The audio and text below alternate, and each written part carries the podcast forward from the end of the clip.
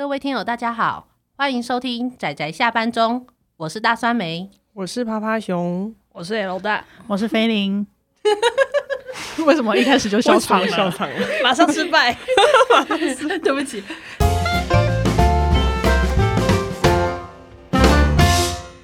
各位听友，大家好，大家今天误杀人了吗？没有人会回我吗？当然是没有啊，这是犯罪宣言。今天我们又来到了我们不定期的呃高知识犯罪研究系列，就是我跟趴趴熊都非常喜爱的。按照阿直和布姑的说法，就是喜欢的黑暗、血腥、暴力的呃故事作品的内容的推荐跟讨论。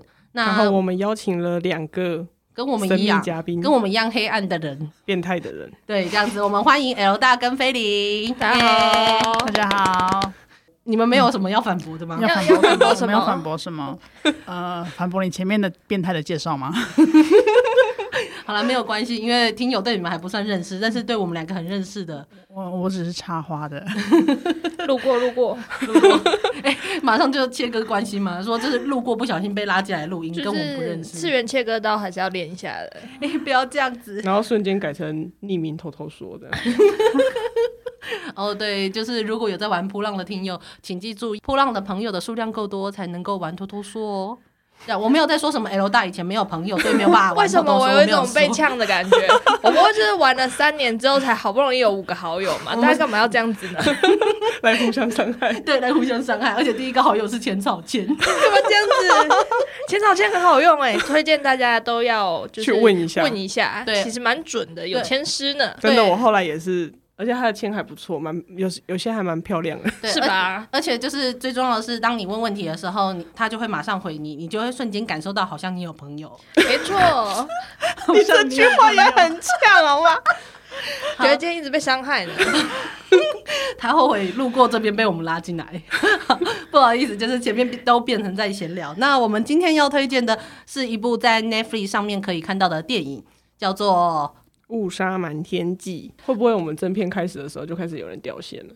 哦，就说哦，我已经听完了闲聊的部分，然后不想继续听了。对，那好，那如果是这样的听友也没关系啦，反正至少我下载了，然后有听了这样子。好哦，好，这么悲伤吗？好，那我们进入我们的主题。今天我们要推荐的这部电影叫做《误杀瞒天记》，是我们在开这个系列的时候最刚开始就预计要来推荐的电影。那在 Netflix 上面是可以看得到的。这部作品是二零一五年，其实印度他们自己一样是印度的电影，然后翻拍过来的。可是我们觉得这部电影其实故事内容都非常好看。虽然说前面开头三十分钟你会不知道它它跟所谓的悬疑惊悚电影有什么关系，就是家庭温馨片，嗯，然后会看到让人想睡觉，非常的日常，非常非常非常日常，非常的催眠。对，对我们现在有就是如果有听友就是受不了。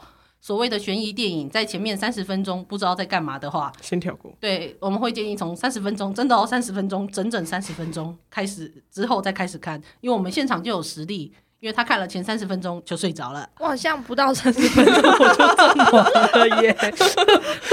对，因为那时候我第一次看的时候，趴趴熊他有看过，所以我那时候说。这真的是悬疑惊悚。他大概在五分钟、十分钟、十五分钟，每五分钟会问我一次。哦，因为因为我就喜欢就是刺激，然后惊悚，然后密度很高的电影。可是他那时候真的也快睡着了。对，我那时候真的也快睡着了。然后我不知道为什么前面要铺成这么多的东西，但是如果你看到了结局，你就会知道为什么。我觉得真的是非常厉害。他前面的提到的每一个细节，还有包括到就是人物与人物之间的关系，都在前面的三十分钟。有铺陈，而且这个三十分钟还不是像一般的印度电影一样，就是还有歌舞片，你还可以欣赏一下。没有，就是日常日常对话，就吃饭呐、啊，说我们要就是家庭的日常对话啊，什么我们要干什么啊，然后大家一起聚在一起吃饭啊，什么什么，我的记忆就到这里了。没错，你就是到了还没有开始犯罪跟误杀的地方。对，那为什么它会叫做误杀瞒天记？那就是来自于它的剧情到了三十分钟，请记住三十分钟。之后，那故事就是来自于说，主角是一个家庭的父亲，那他很喜欢看电影，真的要建议大家要喜欢看电影，因为可以从电影中学到很多奇妙的知识。因为男主角也就是这个爸爸，他很喜欢看电影的时候，那他们家的女儿因为受到了算是性骚扰吧，就是来自于就是旁边的一个算是达官显要的儿子的性骚扰，然后还有录下说他脱衣服换衣服的影片，因此是洗澡吧？嗯，对，类似的影片，然后去想要类似威胁人家，然后对女性做出对他们家的女性做出一些不好的事情。那总之我们说的很隐晦，这样人家就不会觉得我们很很黑暗了吧？呃，大大大概是吧。呃，事实不是一样的吗？好，那总之最后就变成说，在那个当下的情况下，就只有这个家庭的母女在。于是这个母亲跟大女儿就算是联手失手误杀了这一个要性侵害，算是性侵害他们母女的这个男，算男孩嘛？吼，男孩，男孩，男孩吧？对啊，是年轻的样子。对，叫做山米。那故事就是从前面就是看起来像家庭温馨片，然后在这个瞬间，就是他们误杀的这个瞬间，然后整个故事连配乐都开始不一样了。嗯，对，那故事就从这边开始。那最后就是母女最后就误杀了他们之后，就赶紧匆匆忙忙的把这个山米的尸体埋起来。等到父亲回家之后，才发现他们家的人做出了这些事情。那最后他就是如何要想办法瞒天过海，骗过。山米的家人，然后还有整个警方的系统，然后去避免他的女儿跟妻子会被告上，会被告上杀人罪。嗯，这样的故事，这样听其实听起来就是好像很刺激、很悬疑。不过我是个人是觉得，其实也是蛮悲伤的啦。来自于因为在那个环境下，就是印度的女性的身份比较低微的这一个部分，这样子，然后他们觉得很无奈，那被逼迫，所以。那总之就是故事就是从这边开始，那中间那男主角是如何运用了很多的手法去想办法掩盖跟瞒骗警方这一部分，我觉得是最精彩的部分。嗯，重点是他那些手法就是从他看电影里面学来的，这才是重点。嗯、对，所以请大家好好多看一点电影，是这样子吗？但这样听起来好像有点危险哎，看电影然后犯罪的，真的。其实我真的很好奇。因为在故事里面的设定是男主角其实是小四就辍学，对，而且他们这个设定不断不断的被提起，对，电影里面一直不断的提起。害我想说啊，那所以呢，所以呢，很重要吗？应该是想要强调说，就是这样一个没有什么学历跟学识的人可以做出这样的手法，是令人嗯惊艳吗？嗯，可能吧。可可能吧，大概吧，啧啧称奇。对，是是也蛮厉害的啦，因为他其实真的就是他他碰到了什么，他觉得有可能会变成证据留下来的东西，嗯、他脑袋中就会闪过他看什么电影的那些场景。就是、当他在做那些呃掩盖犯罪行为的时候，中间会不断穿插，就是他看电影的片段。嗯，对，这样，然后你就想说，哇，这个人看的电影还真多啊！我栽了。就跟某人的贴图一样多这样子，我觉得他的那个要就是毁灭，嗯，现在可以开始讲了吗？嗯，所以现在是要 给大家一个什么预告之类的吗？对，好。那这部电影其实中国那边也有被翻拍成一部叫做《误杀》，不过刚好好像 Netflix 上面没有。嗯，那有好像有很多地方都有翻拍这部电影，那就可以看得出来，就是这部电影的主轴的故事核心其实都是蛮精彩、蛮好看的。呃，这部。电影的男主角叫做阿贾伊德德乌干，是一个在印度的电影中就是蛮有名的一位男星，所以其实他拍过非常多我们看得到的印度电影啊，我们是觉得他演的蛮好的，这样，嗯、所以就是其实大家如果有 Netflix 上的话，就可以去在上面找到这部片，这样。那我们接下来就是开始会讨论剧情的部分，所以如果还没有看过的听友，有 Netflix 的可以去上面就是开始看。那如果真的觉得前面太无聊的，就请记住，就是三十分钟后，因为它几乎长达快要三个小时，这样两个小时多到快三个小时，四十六分，对不对？对，差不多。要跳过的就先跳过吧，再回溯回来看也是可以的。睡着了就回不去了。我们什么都没有说，他还蛮值得看第二次的啦，我觉得真的，尤其你在看第二次的时候，你就会知道前面的这些细节的无看似无聊的铺陈，其实每一个细节其实都是有其用意的，嗯这样子。嗯、那么，所以我们接下来就会讨论到剧情的部分哦。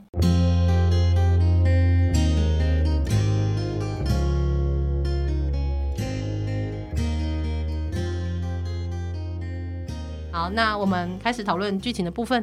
其中故事很有趣的是，来自于里面这个算是所谓的加害人山米，他的妈妈是那时候他们的警察，类似总督的一个职位，就是还蛮高的一个职那个警官。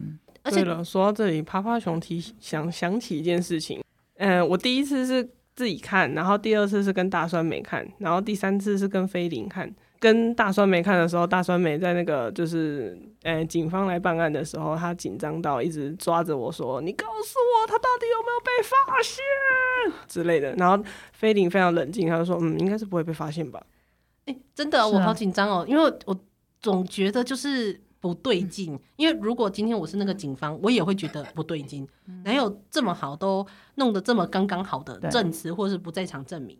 嗯，这样子、嗯、就如，而且就是会有一个直觉就不对劲，而且什么东西人与人之间的关系其实是可以去上的。我觉得啦，就是刚好他是高官的儿子，不然其实应该不会有这么精彩的一段审问。没错，对哦，而且我觉得其实就是因为是高官的儿子，所以才会变成说他们不得不最后一定只能这样做。嗯嗯嗯，所以也因此我们就是看这部片的时候，就是会发现一个很。就是之前我在跟大酸梅在看的时候，也是在看完之后有在讨论说，他们到底对印度印度对警察这一个职位，或是这一个有点父权的形象，到底是怎么样的一个诠释？因为我们经常看很多片，都会警察真的是非常可怕的一个。应该是说，好像在美国的电影中，警察要么没用，要么就是比较正义，但是他们很少会去。他、啊、说是警察，其实也大部分就是什么 CIA 啊、FBI 这样的角色，这样子，嗯嗯、然后 CSI 犯罪现场这样看起来就很努力调查案件，然后超强。但是，呃，但是像印度中，我觉得印度的电影常常拍出的都是一个，无论是警察还是他们的政府，其实拥有一个非常高的权力，所以导致他们在社会的阶级或是同样的事件中会有不公平的待遇。那么在底下被欺压的人就没有办法发声。在故事的前面的铺陈，其实就有就有看到，就是警察可能会去人家什么店里面吃饭，然后赊账，嗯之类的，然后故意不给你，就是故意不给你钱，然后说什么还会非法拘留，然后那个主角就因为就是非法拘留这件事情，然后他就看着那对就是老夫妻，他们就是在那个类似小餐小吃店，嗯，然后就是在呃愁眉苦脸，然后就想说等一下，就他们都。都很努力的去筹那个警方要的钱，才能把儿子赎回来。然后刚好男主角就在那个店里面，然后他就问一下说：“哎、欸，他们怎么就是看起来很很就是愁眉苦脸的样子？”然后了解原因之后，他脑袋就开始播放那个他看电影的时候看过，看过的法庭电影，就说要可以用人身保护令，然后就开始叙述说因为怎么样怎么样又怎么样怎么样，所以你就去跟法院讲，他就可以立刻把你的儿子移转到法院，然后他们警方需要出示相关的证据才能问罪。这个儿子，然后他们就夫妻赶快从后门逃走。然后警察来的时候，他们两个就就是店主跟男主角就假装没事的样子，然后就敷衍了一下那个警察，这样。嗯，对，非常精彩。我觉得其实他前面的铺陈，除了是铺陈说男主角他的生活周遭，还有他得到的资讯以外，那我觉得他在铺陈就是所谓的警方拥有就是高度权力的这件事情，其实也蛮好。他从很多事件中你都可以看得出来，那一般的平民其实是被压榨、被打压的那一个。嗯一个立场，所以就是故事为什么到最后会导致走向这个方向？那我觉得也有一部分是印度女性的关系，就是因为他们的女儿是被人家拍下洗澡的样子嘛。嗯、那如果这个东西如果被散播出去了，女性在一个女性在印度的地位，可能就会完全就是直直落，可能未来无论要做什么，可能都不无要说不方便嘛，可能都会被人家就是嘲笑排挤。这样子，我觉得是因为来自于这样印度对女性的呃很多身份立场还有道德规范的要求，这样子。那我觉得其实这一点是蛮惨的，因为如果假设我觉得在台湾，虽然说也的确可能会有一些说什么丑女嘛的角色，可能会说什么长这么丑，哪有人要看影片之类的。可是我觉得在台湾的应该在发生不就是会比较保护这个女性吧。我我自己我自己个人是这么觉得，应该是说，如果事件发生的话，在印度他们的舆论可能是会谴责那个女性说，呃，就是你可能是不小心啊，或是什么有什么奇怪气质啊，什么什么的，导致那个人想要对你做这样的事。但是如果这件事情可能是发生在台湾的话，应该舆论会比较指向是说。啊，人家洗澡，你没事干嘛去拍他？拍了还放上网，现在什么意思？对这样大概会是这样的感觉。但是当然还是会有一些刚刚说的可能丑女的言论。但是我想应该台湾还是两，就是台湾的性别意识性别意识还是比较强啦，这是真的。而且我不知道是是不是因为我对印度有什么特别的偏见，还是特别的。刻板印象，因为我看到无论是电影中还是有一些就是网络上的报道，其实都在讲印度对于女性的一种刻板印象跟打压。那他们常常一个名声不好，就是常常就是甚至是赔上整个家族的名声之类的。我觉得那看起来是真的很无奈这样子。那我们之后到这个节目的后面，我们也会提供两部我们觉得一样，就是在讲印度的印度的种姓。种姓制度嘛，就是印度的性别不平等的电影，这样子会给大家看。这样，那我们这就是呃，应该说我们现在目前提到的，就是这一个电影它的背景。所以最后男主角为了要保护自己的女儿跟老婆，所以他真的是用尽他所有在电影中学到的东西。到底他那时候就是在跟就是妻女在那个小后。后院的那个小仓库那边清理那个那些痕迹的时候，他就说看到 SIM 卡，这时候他们就整个荧幕对全部都定焦在那个 SIM 卡上面，然后就他脑袋就开始播放那个 SIM 卡，就是他看过的电影，就是哦可以因为 SIM 卡然后追踪到哦 GPS 怎么样怎么样，所以他就说。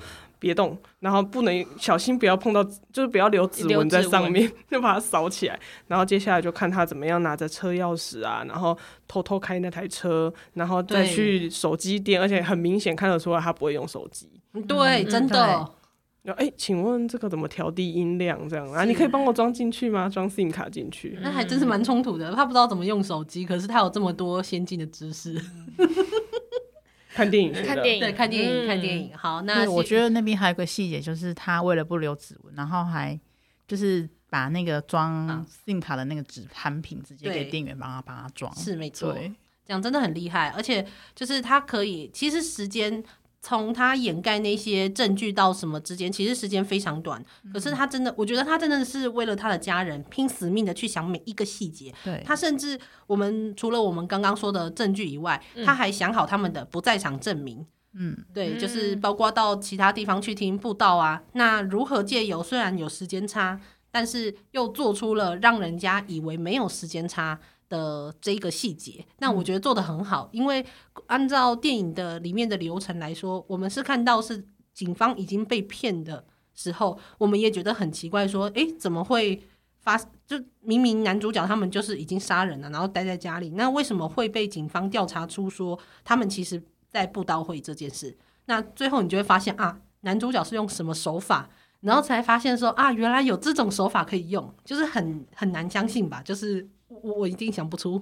哎，我觉得他他想到布道会那个也是因为他就是开着车要去先把手机灭掉，然后就是可能放到一个货车，嗯、然后那个他那台货，然后手机打开嘛，所以 GPS 可以追踪。那货车开到哪，他的 GPS 就会路线就移动到哪，就，就等于说他已经可以就是让他去先做一个误导的动作。对，然后再来第二点就是要毁掉车子，毁掉车子这里，我就真的笑很久，因为我觉得他好好笑，就是他就在开的时候，然后就脑袋里面开始播放。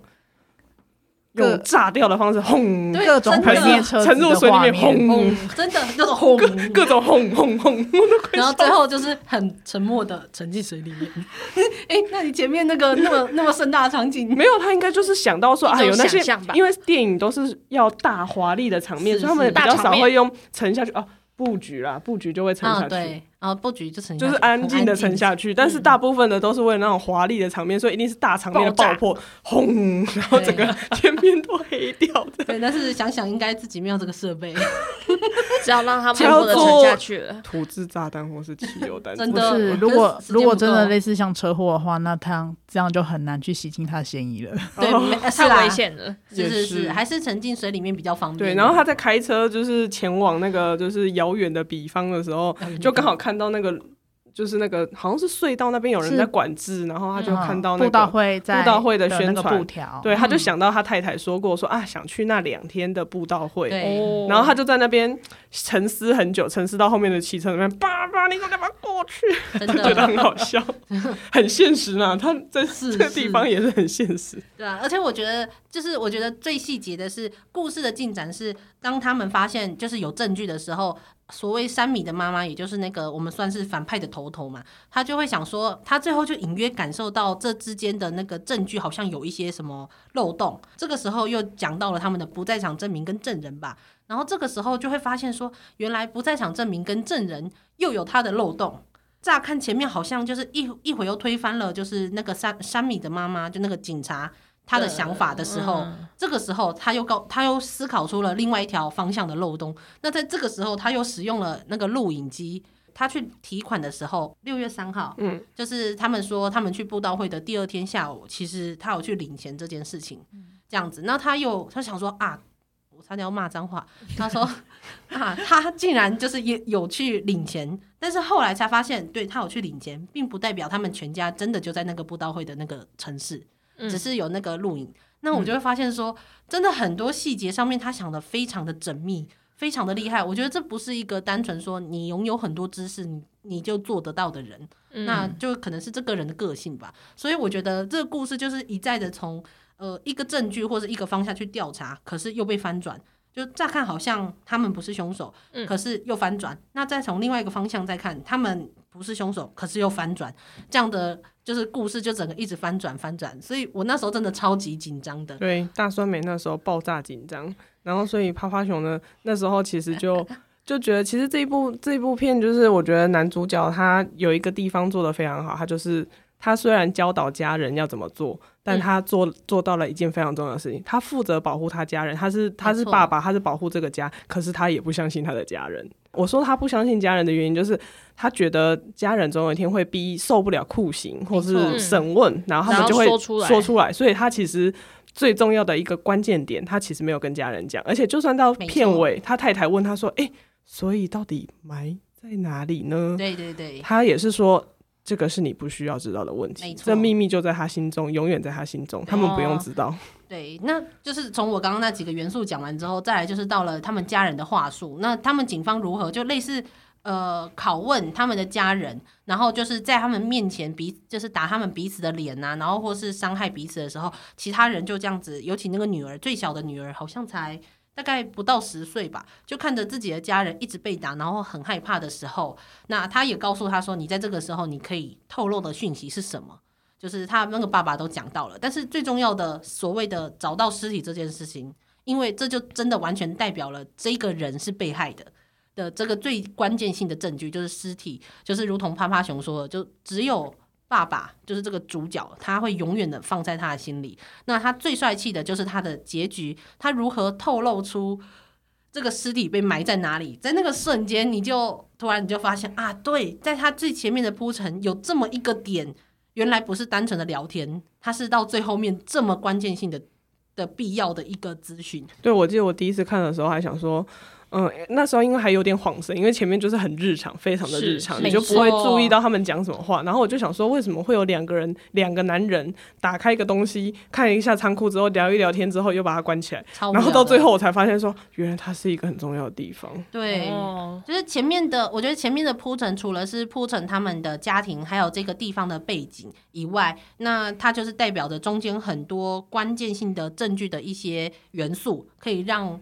男主角去使用，那当然就是，可是有时候又太闲话家常，你就会不自觉就会忘掉，直到最后面，他又再再次把他们那一段对话又重新拿出来，大概才才十秒钟吧，十几秒钟，你也不会真的记得他，但是到最后你才发现。那个是有意义的，对，而且他那时候那主角他其实这部电影的导演他也没有直接让主角讲说哦，其实就是或者是他可能男主角用对观众讲旁白的方式说哦，其实我把它埋在哪里，没有，他就是完全用行为，然后跟整个画面，面然后告诉你，而且其实他最前面就是警方还在那边讲说什么，就是很就是对他有点咬牙切齿，因为相当于说他就逃出了，因为没有证据可以定案他，所以其实警方对他也是颇有维持。那新上任的警察局长。就当然也是视他为眼中钉，然后就会一直就会觉得说，哦，他可能如果笑了，就是在嘲笑警察什么，想要用一种就是小小的小小的 bug 或者小小的错，然后就要把他定罪。然后男主角就会说，男主角说，哦，没有，就是我就是当然非常感谢，就是警察都保护我们的生活。他说，您和您的警察局都会保护我们的。然后这句话非常的重重大深远哦，因为他说的是事实哦，说的是事实，因为他就是埋在。警察局的正下方。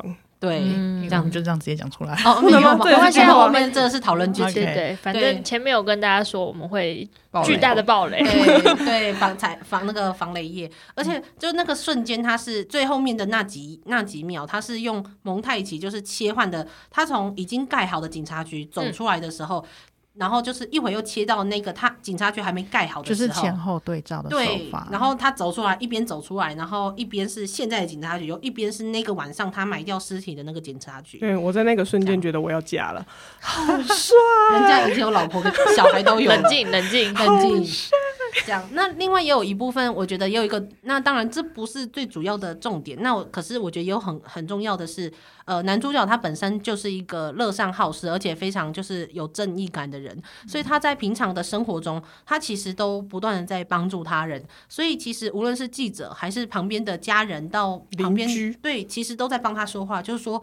他们不会杀人的，他们不会干这种事的。嗯、然后是他们不断的跟记者爆料说，哦，就是那个警察，他还打什么？嗯、打警察扰民啊！警察打那个他们家的小孩，嗯、小女孩，对，尤其是打小孩，对他们来说是非常重大的罪。没错。这样子，所以、就是、我觉得很好笑，就是当警察就是事过境迁，然后警察又来想要就是问那个男主角的时候，那个车子都还没到那个男主角家，然后男主角还没出来，邻居两边的邻居就立刻冲过来说：“怎样？干嘛？有拘捕令吗？有什么那个吗？不得不准靠近这家人。”对，这样子。但是啊，其实我觉得真的是很无奈啦，就是最后男主角不得不做出这件事情，我觉得是没办法的事啊。谁叫？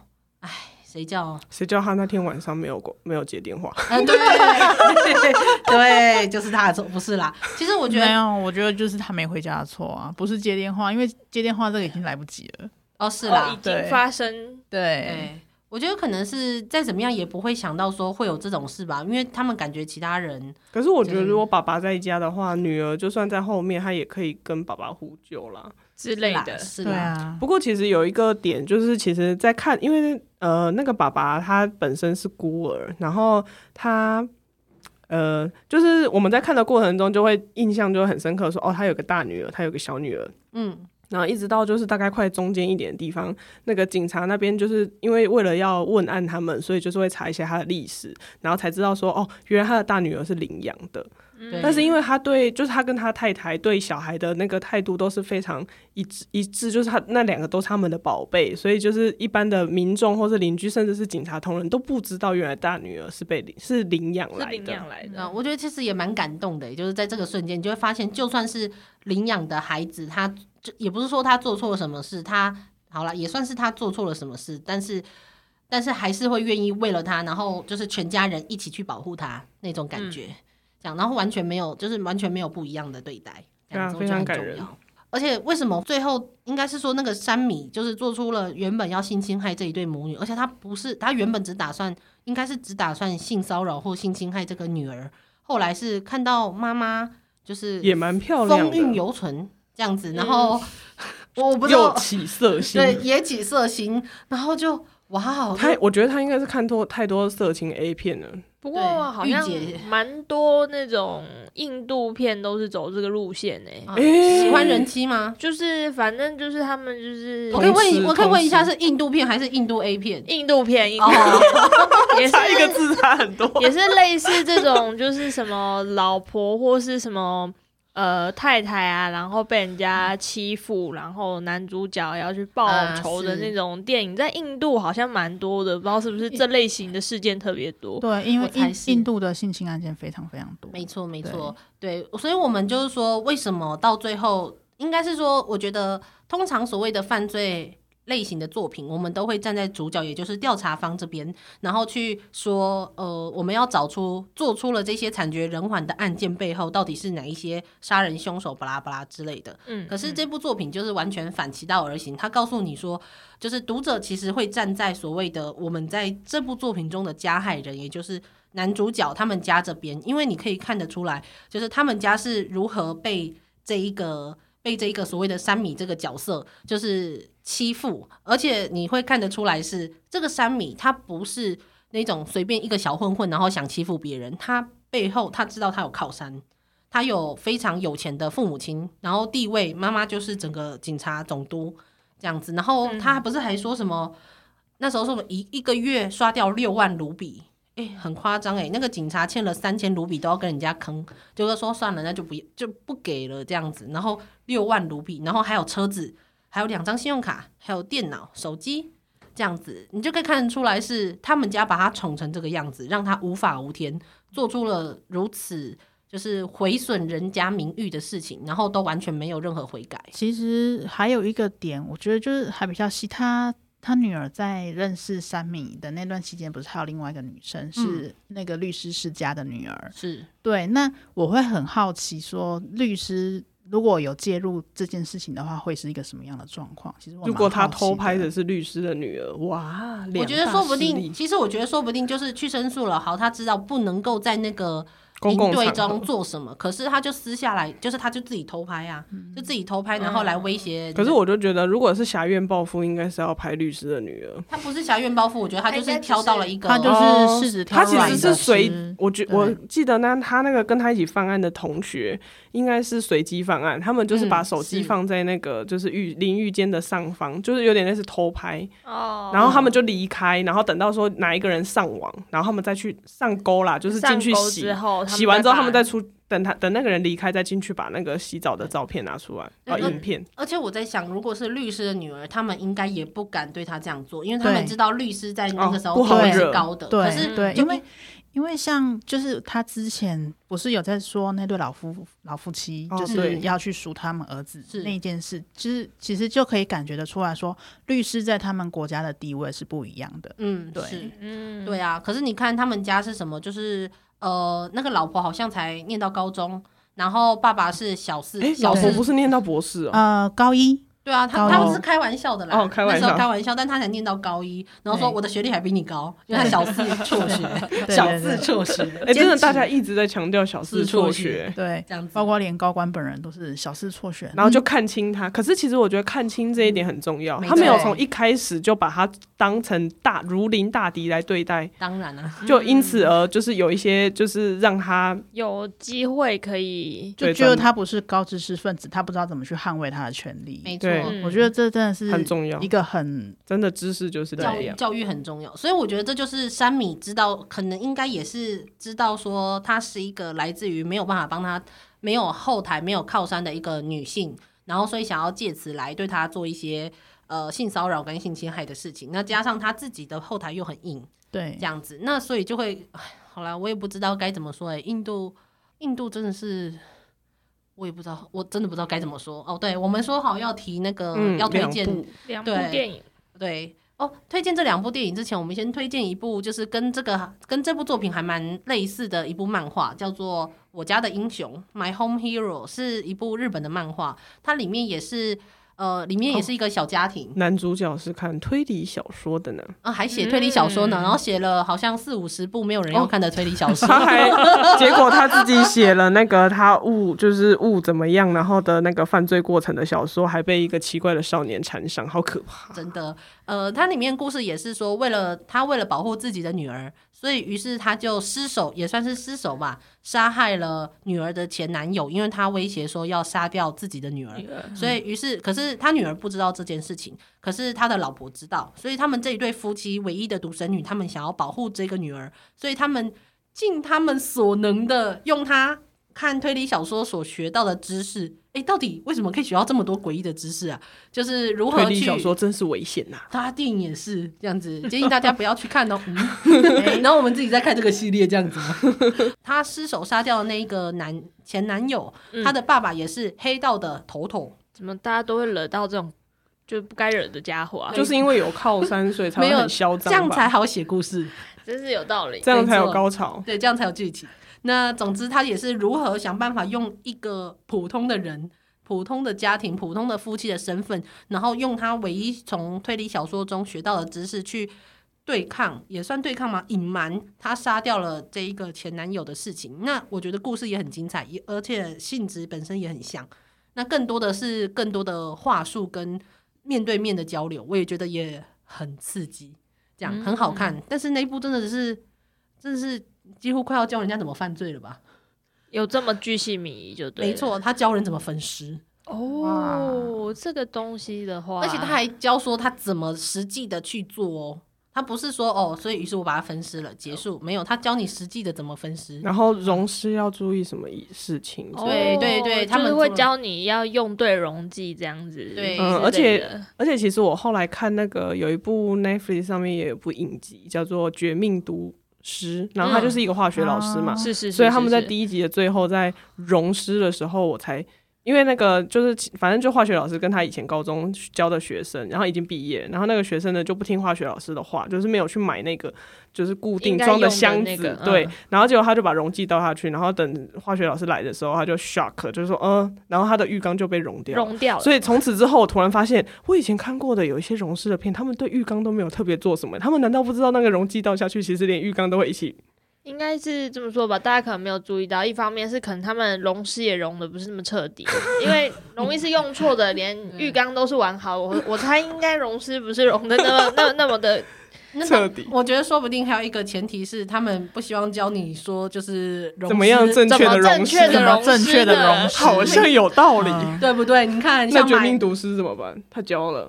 那那就以后如果有那个我们记得要我要推荐两部印度电影哦。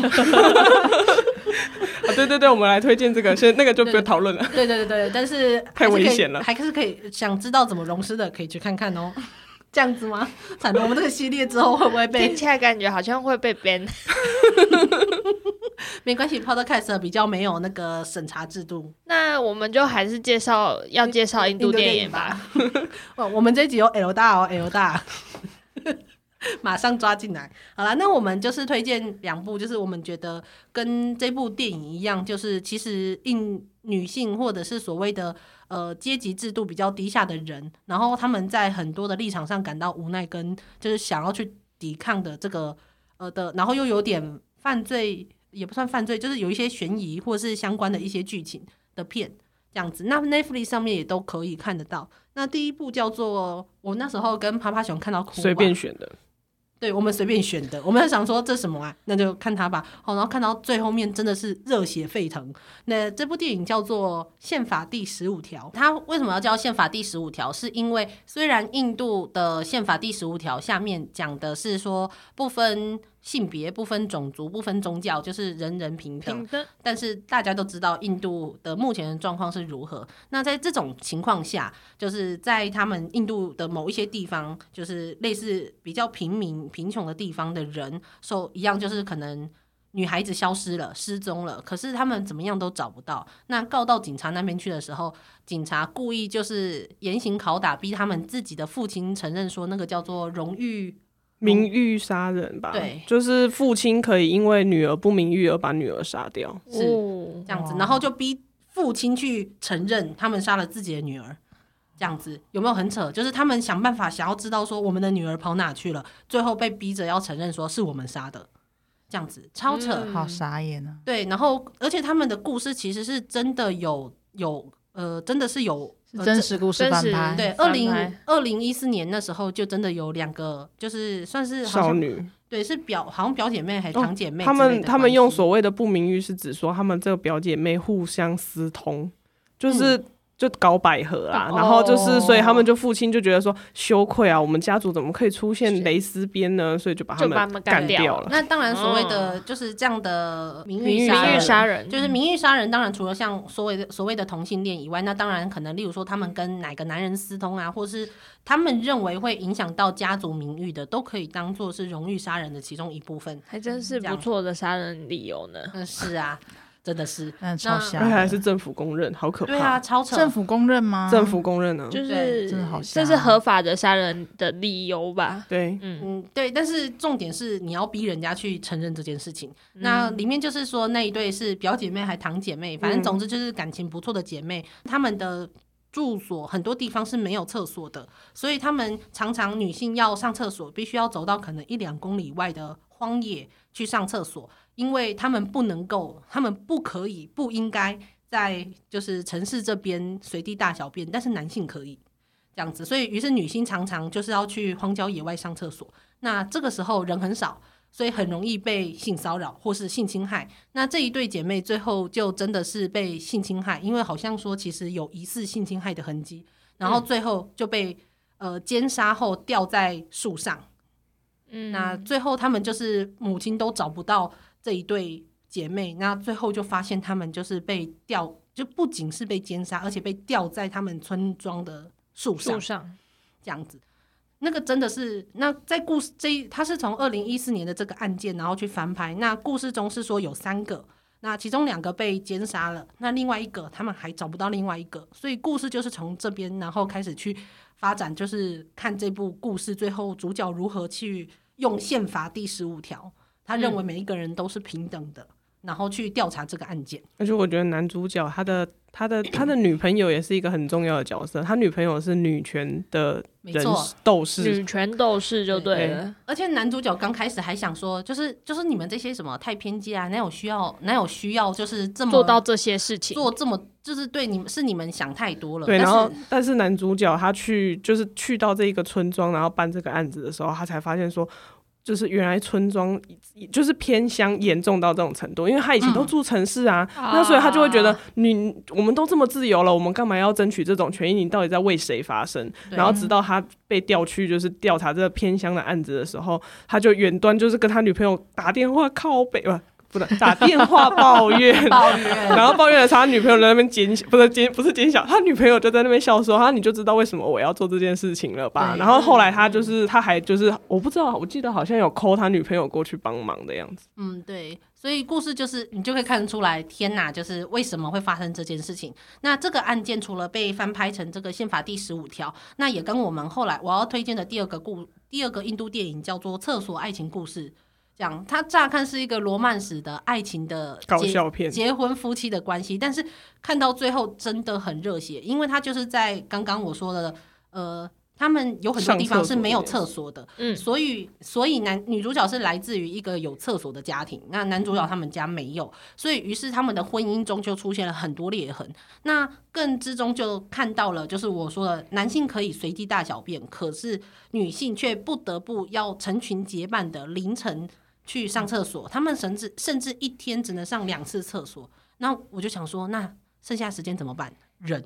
哎呀，好可怕！而且他们要成群结伴的去上厕所，是因为避免、就是、避免危险，就是刚刚说的那个被奸杀的事情发生这样子。可是他们还是有可能一群人在上厕所，可是还是有可能被性骚扰，会被骚扰。对，对就是有拍出那个，就是比如说有那种很皮的那种男孩子，就是骑摩托车，然后故意拿灯去照他们，对之类的。然后一个礼拜只能上两天厕所，那更不用天没有没有哦，对不起，一天只能上两一天上两次厕所，就天哪，这完全就是会 UTI 吧？这样子、嗯、超哦，会泌尿道发炎吧？这样太夸张了吧？可是对，那是他们的状况。对，因为像印度另外一部叫护垫侠吧，就是说女性如果甚至生理期来是不能够住在家里的、欸，对，要住在外面，因为他们觉得很脏。对，那如果不能够不能够更换所谓的护身，就是卫生棉之类的事情的话，那他们要去上厕所什么的又那么的不方便，他们要怎么过活？哎，我没有办法想象，哎，就是从小在台湾长大的，我是真的没有办法想象那个场景。嗯，趴趴熊在这里补充一下，那个厕所爱情故事跟。那个《误杀瞒天记》其实让我有连接到的一个地方，《误杀瞒天记》呢，他就是有提到说他们有一个警察好朋友的活动，维持一周。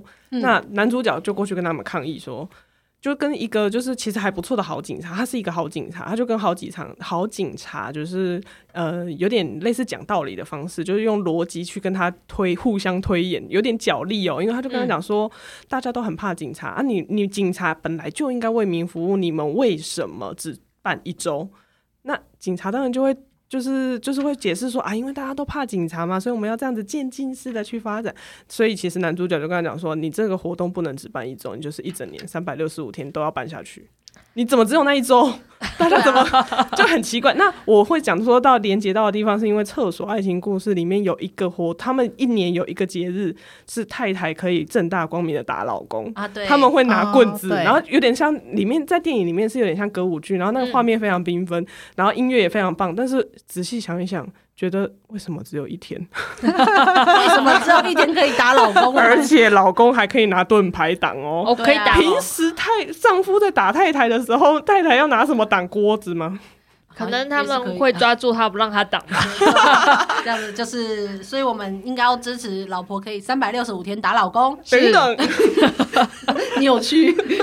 好了，那总之就是，应该是说，我跟趴趴熊看了不少的，也没有到不少。对，我们看了很多电影。那因为就是这一年，我们看了不少的印度电影。那我对、嗯、我们对于他们拍犯罪悬疑片的这一部分，我们其实还蛮惊艳的。我们没有想到他们有很多电影其实拍的这么好。那《乌纱满天记》真的是一部非常优秀的作品。它真的是无论是我们说的证据啊、不在场证明，然后到毁尸灭迹这部分的手法，我觉得还有话术。我觉得事后证实那一个真的拍的非常精彩。对，没错，就是如何去借由心理的因素，然后去模糊掉，就是所谓的证人他们内心的那个时间差。嗯，这样子非常非常的好看。所以 L 大下次就从三十分钟之后开始看，应该可以在我。应该这次可以从那个我丧失记忆的那个时间点 继续接接接续往下看。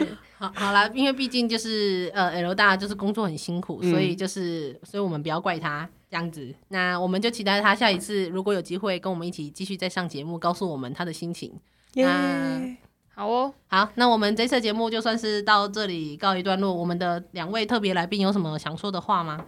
其实应该也还好，就是还。这个感觉还蛮特别的，对，就是路过来玩，然后就哎、欸，好神奇啊！啊，对，我们顺道提一下，我们现在的声音可能跟我们平常录音的声音有一点点不太一样，因为我们这一次刚好就是有两位特别特别特别优秀，然后非常高等的特别来宾，所以我们特别租了录音室，就是不敢当啊，不敢当，不敢当，这样子，那么害羞，那欢迎下次再跟我们一起上节目。那么我们今天节目就到这里告一段落啦，谢谢大家。